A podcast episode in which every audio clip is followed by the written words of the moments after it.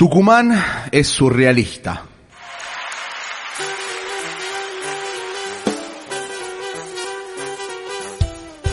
Un gobernador solitario, con ministros fantasmas, un gobierno sin músculo, dedicado solo a pedir recursos nacionales, sin iniciativa, enfocado exclusivamente a pagar sueldos, con una maquinaria comunicativa relatando lo intrascendente y haciendo de las efemérides el eje de la acción.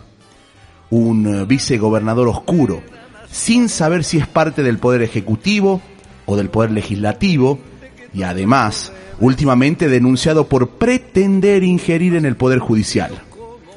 Mientras tanto, el fracaso parece ser el denominador común de ambos, los únicos triunfos fueron electorales, pero en la gestión basta repasar los índices en cualquier categoría para darse cuenta que estamos peor que ayer y que mañana.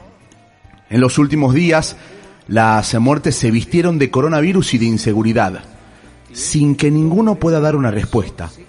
Es como que su realidad es antagónica con la de los tucumanos.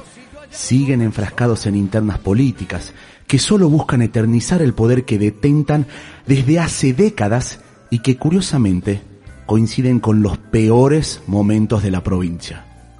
El dúo gobernante fueron las principales espadas del alperovichismo. Solo basta recordar que el gobernador fue el delfín del senador en uso de licencia y el vice, en una de sus tantas candidaturas testimoniales, juró por el mejor gobernador de la historia, haciendo referencia a quien hoy denosta. ¿Cómo creer entonces que a estos personajes les puede interesar algo más que sus propios intereses? ¿Cómo ilusionarse creyendo que pretenden trabajar para solucionar los innumerables problemas que aquejan a la provincia?